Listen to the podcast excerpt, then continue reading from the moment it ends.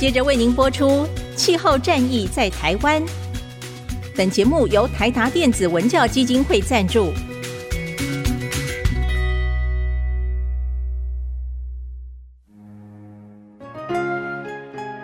换装一颗 LED 灯，一年减碳七十公斤；喝咖啡使用环保杯，一年减碳四点零一公斤。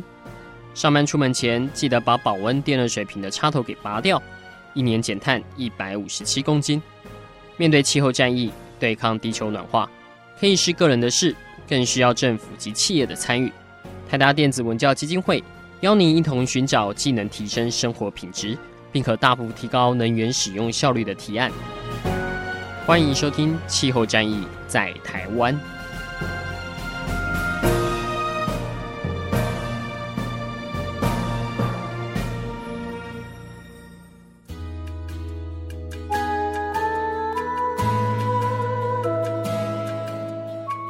各位听众朋友，大家好，欢迎来收听今天的《气候战役在台湾》，我是主持人台达电子文教基金会的高一凡。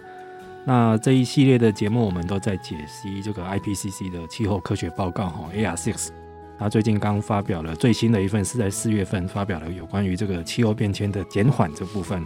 那是在讲各种有关于这个未来可以帮助减少温室气体排放的节能减碳的各种的科技这样子。那但是大家应该都常常听到关于就是这方面的讨论，都会蛮集中在包括像是能源部门。或者是工业部门哈，就要怎么样抑制他们的成长，要去减少，或者是要用更环保、用低碳的模式去去生产、去制造，亦或讨论的是在比较像是建筑或者是交通层面这样子。那大家是不是觉得少了一块东西？其实国际上在探讨气候变迁的阴影的话，这个土地利用方法，也就是跟大家生活息息相关的，像包括农业、林业，还有这个粮食生产体系，这个部分是非常重要的。那台湾对这方面的讨论还比较少一些，但是其实我们的政府部门已经开始有一些因应的动作了哈，所以我们今天这一集要来谈谈看台湾的这个农业或农林部门要怎么应应未来的这个国家近邻的一个需求这样子。那今天这一集的来宾哈非常特别，因为我们很少邀请到就是政府的官员，而且是比较针对农林体系这一块是很熟悉的哈。他是农委会的企划处长庄老达处长，同时也是农委会去年刚成立的这个。气候变迁调试及近零排放专案办公室的执行长，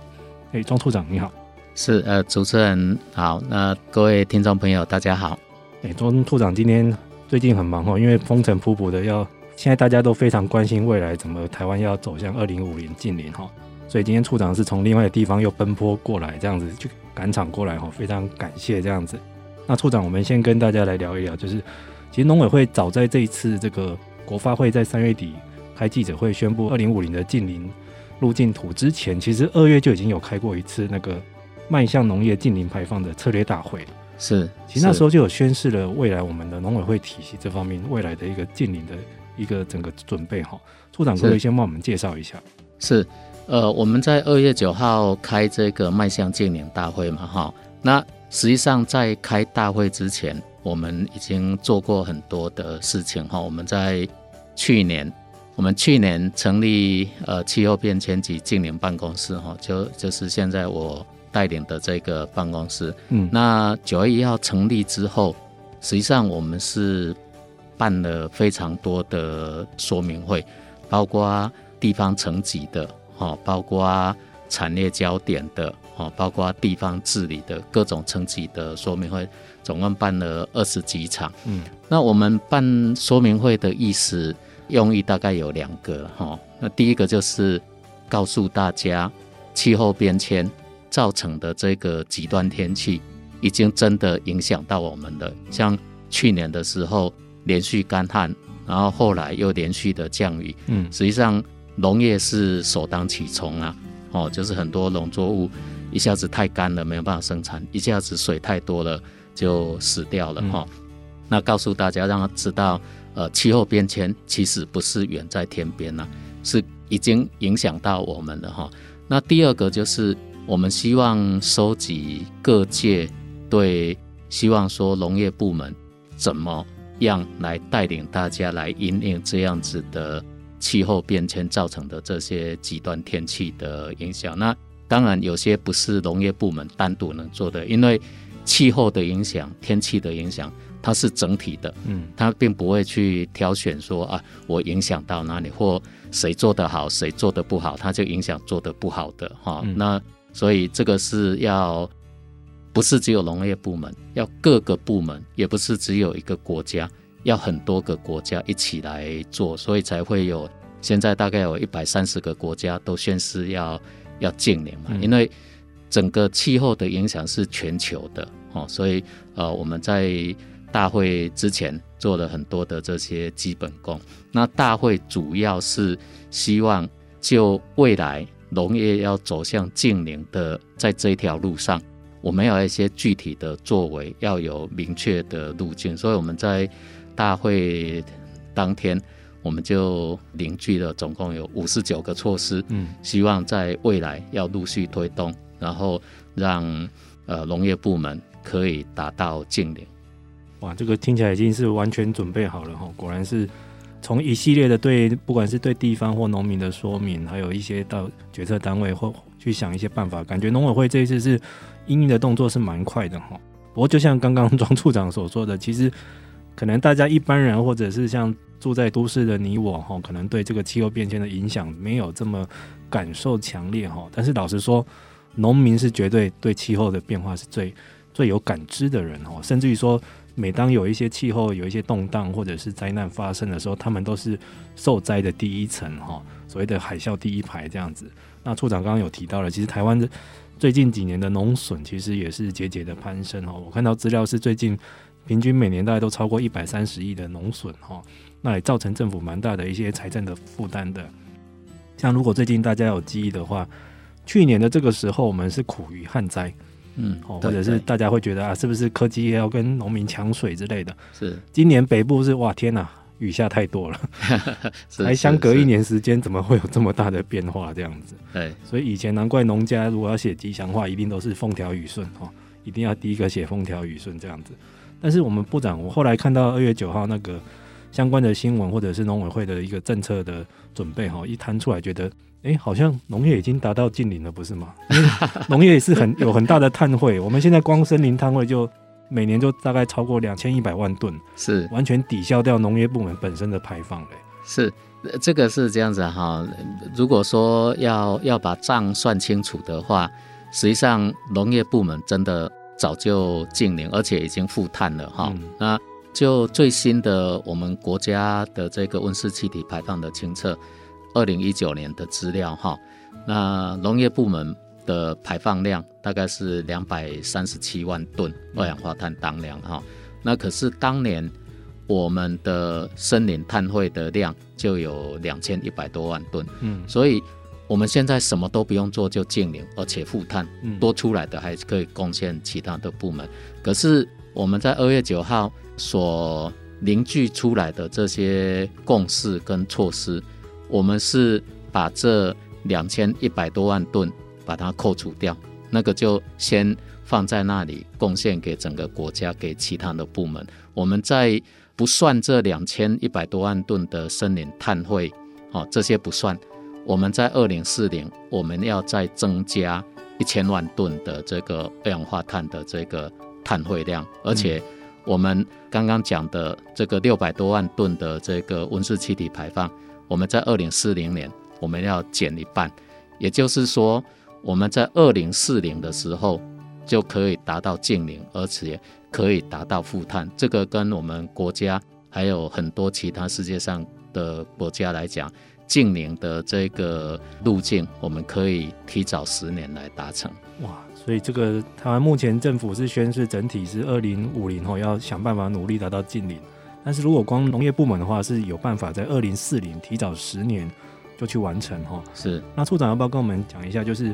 讲到这边，大家突然就信心诶诶满满的哈，因为通常这个节目来邀请到各个单位，都是觉得啊替台湾很焦急啊，觉得是是办不到。但是农农业部门感觉完全不是这么一回事哈。那处长刚刚有提到，目前已经有选好了五十九项的措施，对，接下来准备要执行了。嗯，这方面可不可以跟我们略微介绍一下，有哪一些是觉得目前很重要的或正在推动的？是我从几个方面来讲哈，就整个农业部门的净零路径来讲，我们分四个四个主轴哈。第一个是减量，嗯，也就是说，其实农业也是一个产业嘛哈。那我农业要生产，一定会有碳排，比如说我农产品需要农业机械，嗯，去操作。那农业机械它要用油嘛，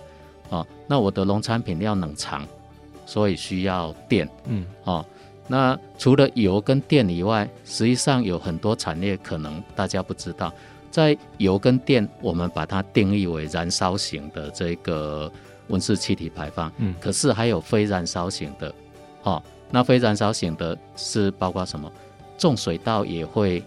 排放啊。嗯，种水稻因为水稻长期在淹水的状态，它氧气不足，那它会排放什么？排放甲烷。好、哦，甲烷它就会呃，也是一种温室气体，而且它的热效应是比二氧化碳高的。嗯、好，那我养牛、养猪这些都会排放温室气体。嗯，这些肠胃的发酵啦，或是情绪粪啊。这些都会排放甲烷。那另外一个，我用肥料的时候，因为有氮肥嘛，经过脱氮作用，所以会有氧化亚氮的产生。好，所以这些都会有温室气体排放。所以减量的部分，我们从两个部分来着手。第一个，你如果是燃料燃烧型的，比如说油啦、电啦，那油我们就用电来取代。因为电的这个排放系数比油还低，嗯，我我农机电动化，我所有农业机械我都来做电动化，嗯，那电的部分我们就配合整个国家的能源转型，让我们的电的排放系数在下降，哦，比如说我们现在电的排放系数一度大概是零点五多公斤的二氧化碳排放嘛，那我们能源转型，比如说我们二零二五。达到百分之二十的绿电，然后绿电在逐年在提高的时候，这个排放系数就会下降，所以我们整个燃料燃烧的部分就会下降。哦，那非燃料燃烧的部分，好，我们知道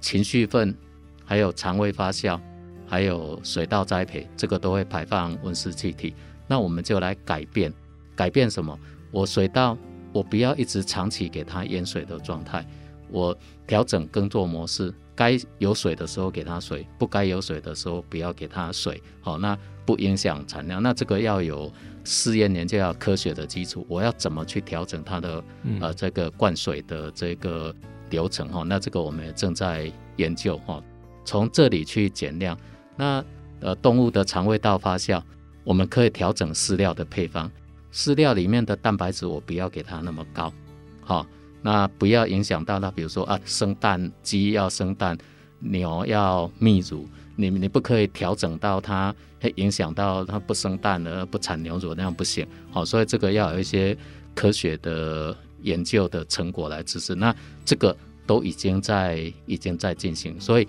减量的部分，哈，就从这里来着手。嗯、那可是减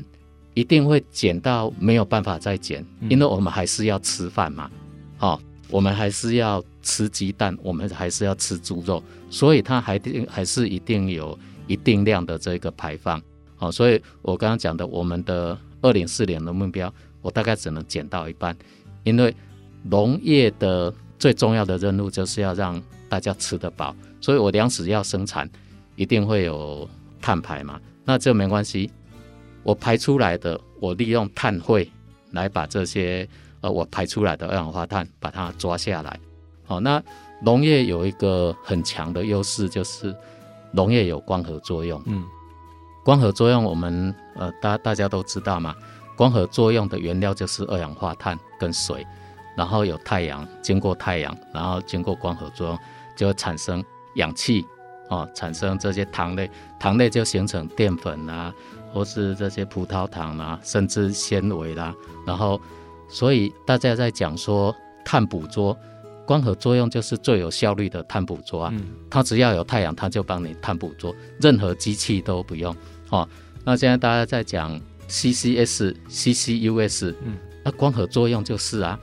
光合作用就是碳捕捉，然后把它储存在哪里？储存在我们的树干上面啊。好，那储存在淀粉里面啊。好，那。呃，淀粉当然我们吃掉又排回去，那个我们就不算碳汇。可是储存在森林里面，储存在树干，哈，那储存在树干，我们如果把这些木材好好的利用，像我们现在在推国产材，嗯，我就把这些碳固定在那里，固定在家里啊，我的木质的这些家具，像这个，哎，就是一个碳汇嘛，嗯，好，那这些另外一个就是我把它固定在土壤里面。而土壤怎么固定？其实有两个两个方式啊，哈。第一个就是我们在可以把这些光合作用的产物，比如说木头啦、竹子啦，或是说我们这些农业，大家讲农业废弃物，可是我不喜欢农业废弃物了。比如说稻草、稻壳，大家说这是农业废弃物，其实它不是啊，因为它里面有热值，我去给它燃烧之后，我可以拿热，然后。我利用一定的技术、一定的温度去控制，这些变成生物炭。生物炭就是碳嘛，就是把它固定好。生物炭我可以再把它回归到土壤里面，啊，所以我就可以让土壤的有机质含量提高。那其实不是只有生物炭，我改变栽培模式也可以啊。我们知道，在草生栽培的这些土壤里面，我们去看有机质含量特别高。那有机质是什么？有机质就是碳呐、啊，有机质里面有一半就是碳，哦，那个就是光合作用的产物，我就把它固定在那里，固定在土壤，这个就是所谓的土壤的碳汇嘛。大家说黄碳，黄碳就是这种。那另外一个就是海洋的碳汇啊，哦，海洋碳汇就等于是在海里面造林的意思。我养海藻，我做海草床，这些都可以把碳把它抓下来哈。所以我们。刚刚除了减排以外，我们用碳汇把我们排出去的再抓下来，而且我们抓的更多，不止抓我们排出去的，连其他部门排出去的，我们一起把它抓下来。嗯、也就是说，我们的碳汇可以贡献到其他的部门去。哈，这个是第二个。那第三个就是循环农业。为什么循环农业跟这个有关系？我刚刚讲的，哎，我的稻草，我的稻壳。这个大家视为废弃物的，或是我的竹子，大家采收竹笋来吃之后，竹子大家把它当成是废弃物，可是不是这样子，它只是没有好好的利用，所以我们要让它进入我们农业的循环，我一而再再而三的一直用，用到没有废弃。比如说，好竹子的这些竹材，比较好的竹材，我把它拿来当家具，哦，我们的。竹的工艺很很发达，那竹头跟竹尾好像没有用处，把它拿去烧掉，这不是好的方法。我们用气化裂解的方式去发电，哦，发电我就产生电嘛，哦，那产生电的过程，我控制温度又产生这个生物碳，那生物碳我又把碳又固定下来，我拿到电，我拿到碳，我还可以拿到木厨艺去做这些。有机农业的这些使用，让让这些一些作物的病虫害可以不必用农药，我用这个来来做哈，就是那很多都可以循环，不是只有竹子。嗯，我种菇之后，太空把我菇拿去吃，那些木屑可不可以用？嗯，可以啊，我把它拿去当堆肥啊，嗯，哈，或是做做其他用途，但有很多的循环啦，哈，那这个是第三个主轴，那第四个就是。配合国家的这个能源转型，我们配合整个绿趋势来做啊。那我们再生能源配合国家转型，我们做太阳光电。而太阳光电在哪？我们的猪现在台湾的猪有一半都住在太阳能板底下，嗯，而且这些猪粪尿有一半都拿去做沼气发电的哦。就整个从这四个面向来达到农业的净零。是的，刚刚其实庄处长已经很快的帮各位听众介绍了一下目前农委会准备的这个四大策略哈，分别是减量、增碳汇、循环跟绿趋势。那加总起来其实有五十多项的措施正在推动中，这样子。是。那不过刚刚其实处长有讲到一点，就是其实他很多方法是目前市面上已经有的哈，只是说要去说服现在的一些农业户哈或农民，甚至于是相关的业者去采用这样。像我之前有一次去屏东。就有看到他们在推动一个节能水车，是因为以前养殖业很多，其实它需要那个打水哈，是，只是以前可能都吃油的，所以必须要想办法让它去转吃电的，而且要不要那么耗能的哈。是要其实大家知道，那水车要开几条细电浆的哈，那不能停的哈，不然那个鱼会死掉，会缺氧之类的。但是这个都都牵涉到必须要去说服农渔民去采用哦，甚至于说去有时候要更换一些设备啦，或甚至于要更难的要挑战他们的那个观念哈。像刚刚您提到的那个，有一些比较那个不靠那个水的，耗水量比较少的一些一些耕作的方法哈。像您刚刚提到的，我们有听过那个叫干式直插嘛，哈，就是不要把稻米都泡在那个水里面，减少一些耗水量。有时候必须要进入到一些劝说的那个过程，或者是要农民来采纳这些建议，这样子就是要提供诱因啊。是，那处长可不可以讲一下，目前我们这些这么多一些策略，近邻的策略，我们台湾的农渔民使用的方面的意愿怎么样？是这个部分哈，大概第一个就是要让农民他愿意做嘛，不然你再好的方法，农民不去改变都都没有办法，嗯，好都没有办法达成。那要改变习惯其实很困难呐、啊，跟我们一样，我们习惯很难去改变。所以第一个，我们在推动这些相关的措施的时候，第一个是什么？我们不可以影响到农产品的产量跟品质。嗯，就是说，我们跟农民说，你照着我的方式这样去做，不会影响到你的产量跟品质，这个是最先决的条件。那第二个。才去告诉他，哎，你这样子做之后，你一样照常做，照常收成，照常去卖你的农产品。可是你在做这件事情的时候，你有一个好处是什么？你有得到碳汇或是减少碳的排放。可是这样子讲，农民他觉得很抽象啊。嗯，我们应该把它算出来。我们现在就在做的就是说，好，你这样子改变之后，你减少多少碳？哦多少公斤的二氧化碳当量，多少的温室气体啊？减少了有什么用？我说，哎、欸，这个可以卖钱呢。所以就是把它减少的这个量，或是碳汇的量，我们把它转换成碳权。那个别农民的碳权其实很小，嗯，一吨、两吨、三吨、五吨，这个价值不高啦。可是我们可以跟农民讲，你照着我这样子做。你不用去卖碳权，你照着这样子做，我就给你鼓励，就用农委会用鼓励的方式来协助他去做这样子的转型。那另外一个，比如说，好，你从一般用油的、用油的这种农机，你转换成电动的农机，那农委会给你补助，补助你去汰换成跟现在在补助呃燃油机车，嗯，转换成电动机车一样。你一样农机，一样买农机，一样操作农机，一样去做你的耕作。可是你只要转变一个动作，把燃油引擎式的农机转换成马达式的农机，嗯，你无形中你就已经在配合农业部门的这个净零转型。那农机只是一个例子。那另外一个，哎，水稻的灌水的方式，哎，你你只要。照着我们推荐的方式，哪时候灌水，哪时候不要灌水，这样也可以达到、嗯、哦。那养牛，哎，你只要改变饲料的配方，你就可以达到啊。哦，就让农民在配合的时候，等于是无痛转型，而且他可以从这个他转型之后获得到的预估的碳权，农委会先等于先补助给他，嗯，好、哦，让他去。呃，配合这样子的动作，是的，其实刚刚那个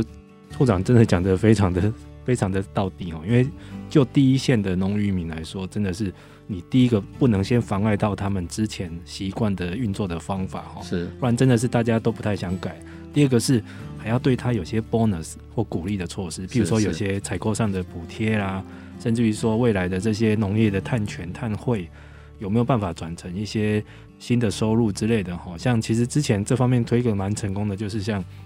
畜牧业哈，因为以前畜畜牧业比较为人诟病的，像台湾以前那个养猪业是非常兴盛的哈，但那时候也常常会有一些废弃物的问题，甚至于说造成一些核酸的污染。但后来为了要配合国家的这个再生能源、绿电的发展的政策哈，都推广就是用这个动物的一些废弃物哈排泄物去做沼气的发电。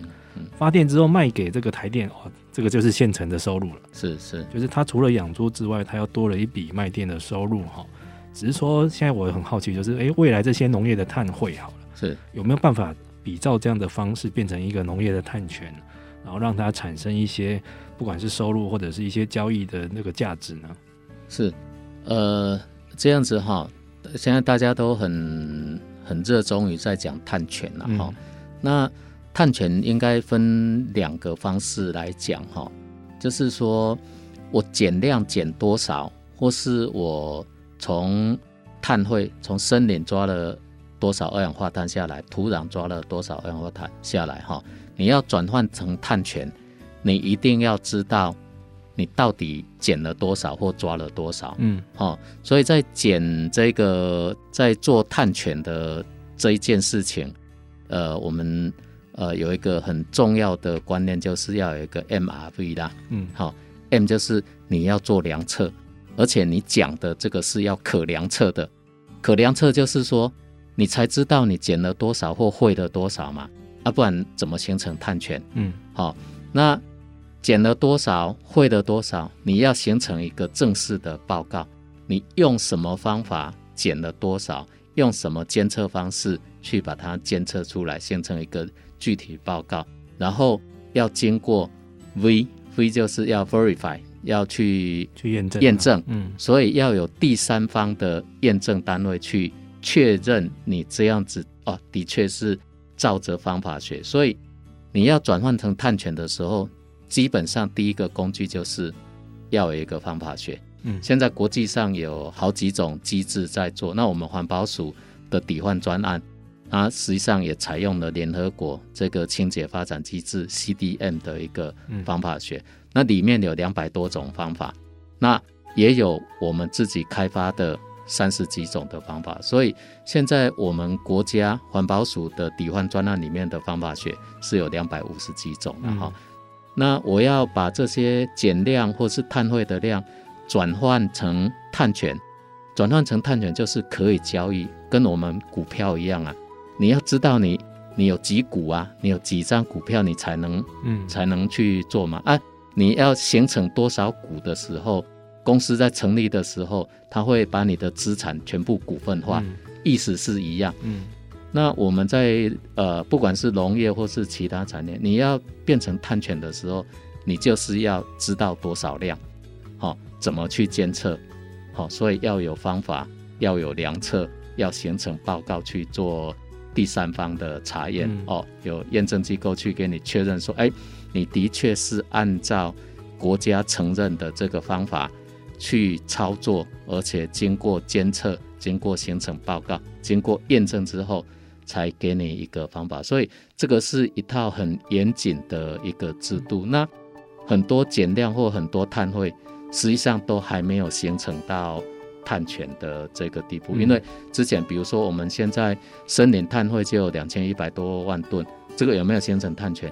没有啊，嗯，因为没有去做验证，没有去做量测，这个是估算出来的一个结果嘛。那有没有需要形成碳权？这个要去考虑，哦，因为刚刚讲的你要监测、要报告、要验证，这个都是要。都要成本的，嗯，好、哦，所以要从这个效益上去看，要不要把它转换成一个碳权来做后续的交易，这样。是的，但是这感觉是应该未来是必然会发生的哈。譬如说以后我，譬如说我是一个农民哦，青年农民，我返乡去做这个永续农法，或者是用比较低碳的、比较不用一些传统的化学肥料的，哦，比较友善土地跟可以抵御气候变迁的这样的东西哈。那我开始，譬如说我去找人去验证，去做 MRV 的机制，我可以去估算出来我这个会产生多少的碳汇或碳权。那看到时候台湾有没有办法建立一个交易的机制的平台，或者是说政府在一个生产的补贴体系里面已经有纳入这些环境的成本的这样子哈。嗯，所以感觉这个刚刚其实处长讲的这个 MRV 的这个机制，应该未来会慢慢把它建立起来哈。因为这样子的话，到时候才能整个去提高大家采行的一个意意愿嘛哈。是这个部分，其实农委会也已经着手在操作了了哈，因为台湾都是小农，哦，所以它这个减的量或是碳汇的量，实际上都很小，嗯，可能只有一吨、两吨、三吨、五吨，哈、哦，那你你这么小的量要去做 MRV，实际上你付的成本是高过你那个碳权的价值的，嗯、所以这时候农委会就要担负起一个责任，我们把农民结合起来，我们利用开一个比较大型的方案型的方式，比如说，哎，我就开一个，比如说我举呃农机电动化好了，我就开一个方案出来，哈、哦，农机电动化的方案，那我用补助的方式让农民来加入，嗯，那一台农机它电动化减少的温室气体可能是三吨，或者是是四吨，可是我如果有一千台、一万台，嗯，哎。那我就有几万吨了呢，好、嗯，所以这时候就等于是农委会要做庄出来提一个，根据一个方法学去提一个方案，然后请农民都来加入这个。那农民为什么要来加入？我补助你去汰换啊，哦、嗯，那农民不用去考虑到他拿到碳权，你碳权还没拿到，你你在购买农机的时候，实际上你就已经享有那个碳权的好处了，嗯、因为。农委会已经补助你了，嗯、哦，那这样子集合起来，哎，这样子就可以形成碳权。那碳权可以交易啊，因为农委会把这些集合起来，我可能就五万吨、十万吨的碳权。嗯，那农委会这些碳权去交易之后所得，我们又可以再回馈到农民的身上，这样子变成一个善的循环、好的循环。嗯，哦，就当然农民也不用去担心说啊。我弄这个一吨两吨碳权要怎么怎么去交易？那他也不用去担心说 MRV 的这个成本太高，这个等于是由农委会来承担这些繁琐的程序跟这个要做 MRV 的成本。是的，是，只是这方面未来的这个相关的一些算法哈，或者是一些碳权的换算或交易机制哈，只会越来越多了哈。因为大家如果还有记忆的话，这个不久之前环保署曾经有提出一个构想。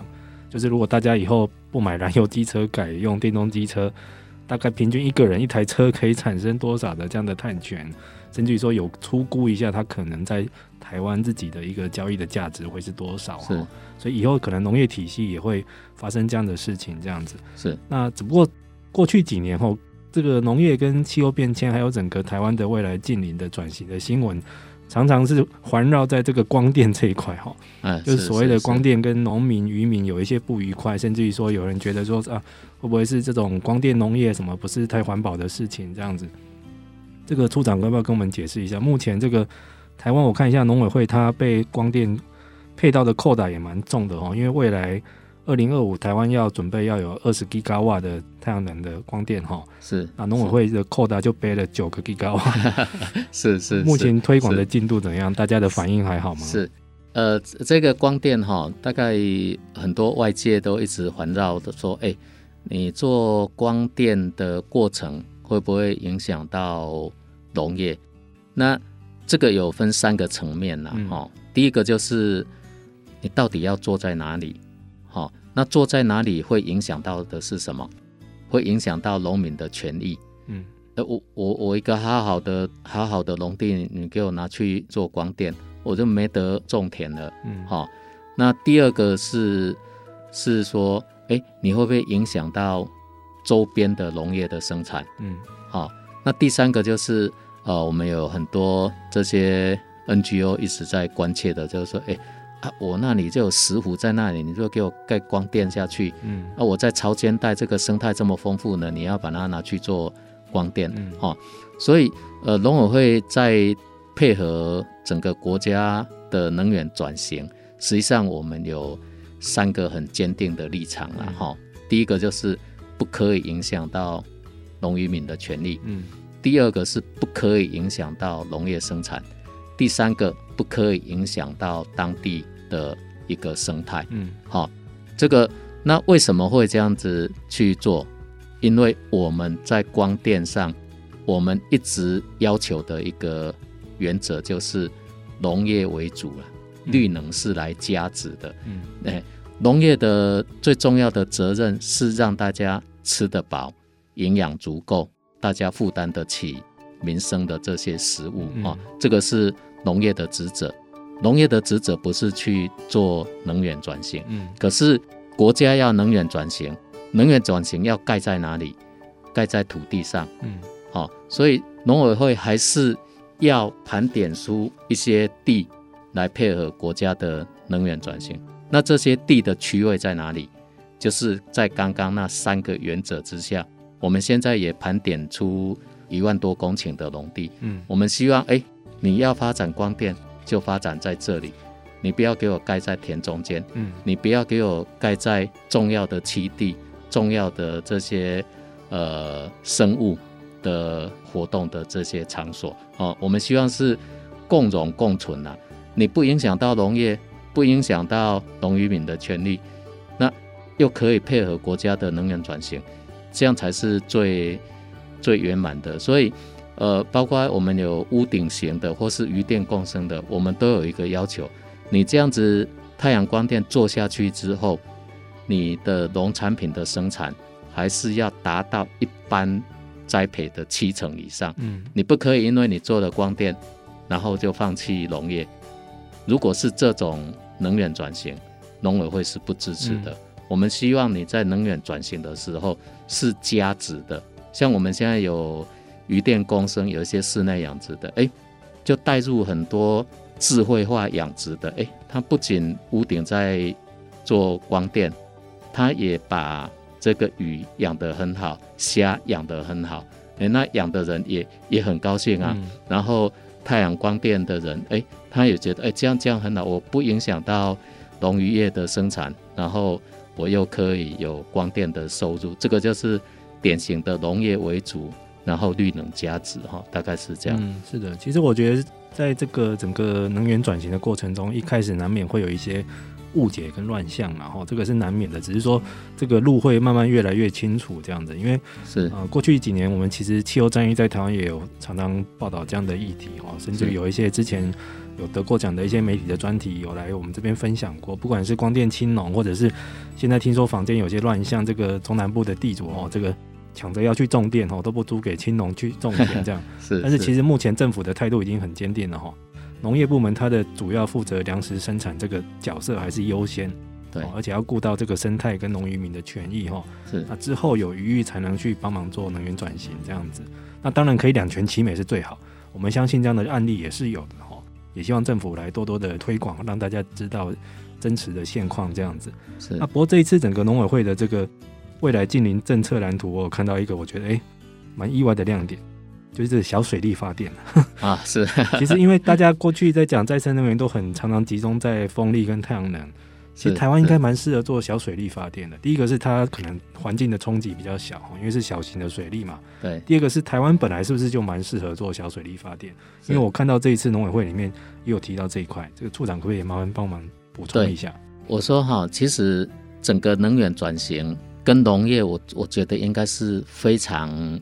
非常 match 的一件事情啦。嗯。因为整个能源转型它用到的就是。阳光、空气、水，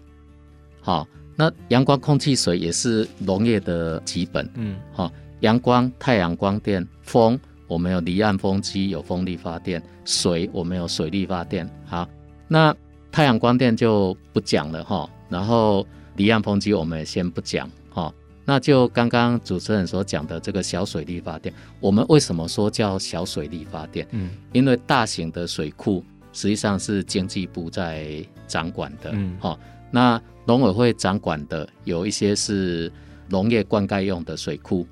我们有灌溉的渠道，好，所以呃，小水力发电就是利用我们灌溉渠道的这个位差了哈，它产生的这个能去带动，所以小水力发电大概都是呃比较大的，可能有到 mega 的。的程度，那一般比较小的，就是几 k、几十 k 啊，几十 k 瓦的这个程度，那我们就盘点出来。那我们这个在做的时候，哈，其实我们是有经过仔细的这些规划。我们在我们的一个灌溉的渠道，渠道的上面，我们可以做太阳能板，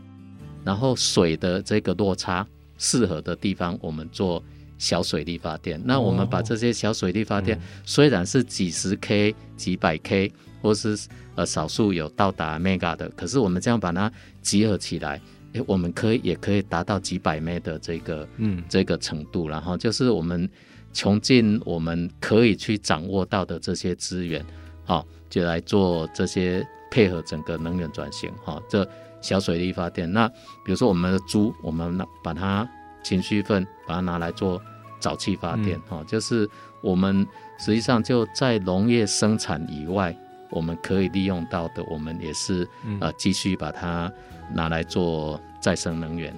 对，因为这个小水利计划，其实政府对它未来在能源转型里面的目前的提供的一些扣打并没有很多了哈。那其实二零二五也才目标是要做四十 mega 瓦而已哈。是，那其实现在农委会就已经帮忙做到二十八 mega 瓦了，感觉都快达标了哈。那目前在花莲啊、云林跟台东都有一些示范的小水力发电的电厂正在运作哈。对对。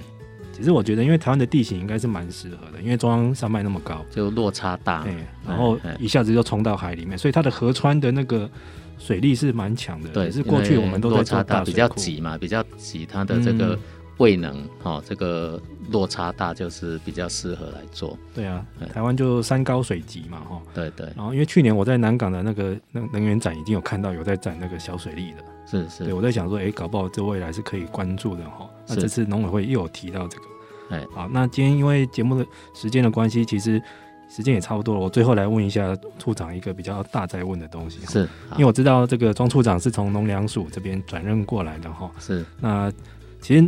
这一次的 IPCC 的一个最新的报告也有提到，就是比起像不管是在工业或者是能源部门哈。它目前在近邻的转型动作，老实说是比较快一点，那可能受到外界关注压力也蛮大的。但是 IPCC 报告自己点出来哦，他说在这个农业部门跟土地利用里面哈，这一块虽然说它排的碳也蛮多的哈，那未来的减碳潜力也很大，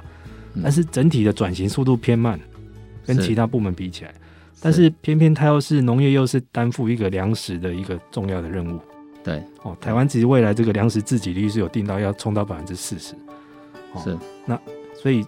最后请处长来讲一下好了，在整个农业部门来推动这个近邻转型，你个人觉得啦，它的难度是在哪里？实际上是这样子啦，就是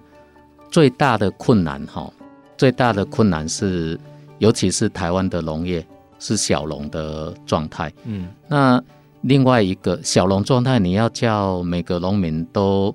一个口令一个动作。困难度比较比较高，哈、嗯，这个是一个，哈，那它可以单独可以操作的这个碳的量，不管是用减碳或是去做碳汇，量都比较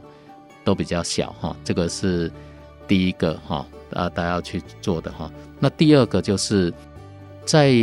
农业生产的过程，因为农业还是要生产，嗯，好，所以。大家一直在说减量减量，要去做碳捕捉，要怎么减量？那农业实际上着眼的并不是在减量，我们当然也可以也会去做减量。可是刚刚我就讲到，农业的减量不是一直减减到零，嗯，因为大家要吃饭，嗯，要吃鸡蛋，要吃肉，不可能减到零。所以农业最大的本钱是去做碳汇，嗯，好，这个才是。真正的我又可以兼顾到整个粮食安全，那也可以兼顾到温室气体的排放哦。那以台湾的农业来讲，真的很有本钱去做这件事情。现在制造业、工业在做碳捕捉、碳封存，那农业早就在碳捕捉，早就在碳封存了。嗯，只是说我现在的碳要把它封存在哪里？嗯，好，我封存在森林。封存在土壤，封存在海洋，哦，这个是最有本钱的。我不用开发新的技术啊，我只要把那个方法学把它定义清楚，我就知道我到底抓了多少，哦，大概是这样子。那因为整个农业实际上相对这些呃，比如说制造业啦、工业或是科技业来讲，它当然它的力道没有那么强，哦，可是那些那些部门在着眼的。实际上，它是要在开发新的技术来做 CCS 或 CCUS，哦，是在做这一块。那农业不用再开发这些了，我们也不用投注太大的心力在这，因为我们本来就本来就有的啦。是是，大概是这样。所以其实刚刚处长也讲的蛮清楚的，就是台湾第一个是因为小农经济的关系，所以很多是小农的，它没有经济规模，包括说在未来如果要计算整个碳汇，还有就是在整体推动上就困难了，因为大家人很多哈，是，然后土地又越分越小，那大家意见也不一定可以有办法有产生共识这样的。但是第二个更大的难处又是有点妙了，就是因为现在农业本身它就有很大的碳汇哈，只是它这个潜力是已经有去盘点出来，但是未来怎么转成一些具体的价值，甚至于是可交易的平台，这个想必是要花一段时间了。但是处长，我老实问一下好了，是因为您现在又是这个农委会这个净零办公室的执行长，是会不会其实现在已经有很多这个需求方已经找上门，比如说某些大企业急着要减碳，说哇这个森林碳汇可不可以卖一些给我了？还是说未来可有没有怎么样的合作机制？台湾未来如果真的那个什么土壤啊、海洋摊位都算出来了，通通都给我？是是这样子啦。其实的确是有很多企业。都希望来买碳权，好，买方都上来。对，那那是这样子，呃，因为农业的碳权，刚刚主持人有讲到，农业的碳权哈，实际上成本很高，嗯，啊，你一个农民，你叫他搞了半天，他可能只有两吨，可能只有三吨，嗯，可是企业要买的是以千吨跟万吨来算的啦，嗯，嗯，所以这个部分我们实际上也有。一些策略了哈，第一个就是企业要买的这些碳权，有些它并不是要交易用的，它是啊，比如说我有一些供应链要要求它要碳中和的供应链，它就需要碳权。那这时候农委会就要跳出来整合这些分散的这些小农。我们一次我刚刚讲到，我一次。汰换几万台的农机，嗯，我用补助的方式补助农机，我一次汰换下去，我就可以拿到几万吨的碳权嘛，好、嗯，或是说，哎、欸，水稻的栽培模式给它改变，即便一公顷只有一吨，嗯，可是台湾的水稻一年有二十七万公顷，嗯，好，那我只要大家农民跟着农委会的脚步，农民不用改变什么，他只要改变。栽培的模式而已，嗯、灌水改变就好了，或是施肥的方式改变。那另外一个有机友善，不使用化学肥料，不使用化学农药，这个都是可以减量的哈。那我们就是要呃去把这些零散的小农把它结合起来，这个就是农委会的一个责任了哈。嗯、那我们现在除了比较商业上的这种碳权。的交易跟转移以外，实际上我们希望的是，在还没形成碳权之前，我们就引入企业的这个资金，因为企业现在金管会大家都会要求要做这个 ESG 嘛，哈、嗯，那我们希望，哎，你在做 ESG 的时候，可以善用农业这一块，好，那你在做 ESG 的揭露的时候，你间接也帮助到农民。那帮助到农民的过程，你要不要取得碳权？你要取得碳权，我们不就继续做到 MRV 嘛？嗯，那你如果是只是揭露这个 ESG，那你并不一定要到碳权的这一块，因为碳权要经过 MRV 是需要成本的。嗯，那你如果是基于企业的这个社会责任，你要揭露 ESG 的时候，实际上这时候企业的这个资源就可以进来跟农业结合。帮助农业，因为你没有取得碳权，可是你实际上还是在做减碳跟嗯这个碳汇的动作，对整个温室气体的这个排放或碳汇还是有贡献的。嗯，是。其实我个人觉得这方面未来搞不好是蛮大有可为的。就像最近这两年，这个企业抢绿电抢得很凶，是。然后甚至于说未来发展出某一些啊、呃，这个像是公益绿能的模式哦。比如说我赞助某个地方，然后让他装这个屋屋顶光电，电可以卖给台电，给他们创造收入。然后，但是他拿到的碳权或者是这个 ESG 的 credit 可以归企业这样子。搞不好我觉得再过几年，这样的会发生在一些台湾的农业碳汇的现象哦。譬如说某些大企业，它可能就啊这个某些农业县市，是或某一些什么农业机具，它就全额的赞助或者是来帮忙建制这样子，但是产生的一些相关的碳汇。看能不能转成给他企业去使用这样子。对，到时候搞不好农委会这个要成立自己要成立一个交易办公室。对，因为我我我也在想一件事情哈，就是我最近在想的就是说，我们要来协助企业达到净零，所以我我在想说，哎，如果是比如说一家银行，它要发行一个信用卡，你用 ESG 的角度，我们来协助你发行一张叫做碳中和的信用卡，嗯，你发行这一张信用卡，经过碳盘查，排了多少碳出来？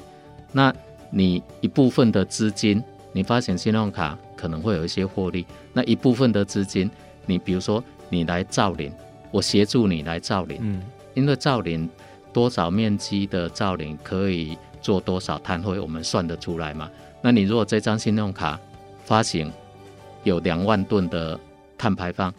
我就来协助你造林，造一定的面积，把你这两万吨的碳排把它抵掉。嗯、那你这个就是一个碳中和，嗯、就是一个净零的一个信用卡，或是你办一个马拉松或办一个什么活动，其实我是觉得可以用企业的角度来跟农业去去结合。那我们现在正在思考这件、嗯、这件事情。那我觉得这样对企业也很好，对农业也很好。对整个温室气体的管理，其实对大家都好。是的，是的，其实这也是一种未来可能的碳汇或碳权的买卖双方的一个媒合的工作了哈。是。那等这个未来这个农业碳汇的 NRV 的机制慢慢健全之后，可以乐见这样的状况应该是会越来越多了哈。好，那各位听众，我们今天这一节节目内容相当的丰富哈，那也希望对大家未来的这个近零路径或者是抵御气候变迁有一些新的知识的提供。那气候战役在台湾目前已经转型为 Podcast 的方式哈，所以目前大家在网络上三大平台都可以收听，包括是 Apple、Google 还有 Spotify 哈。那也希望大家来加入订阅，来给我们欢迎给我们做批评指教。好，那今天这一集的节目也非常谢谢农委会的庄处长来到我们节目中。好好，谢谢主持人，还有谢谢各位听众朋友，谢谢。好，那各位听众，我们下次再见喽，拜拜。以上节目由台达电子文教基金会独家赞助播出。台达电子文教基金会邀您一起环保节能，爱地球。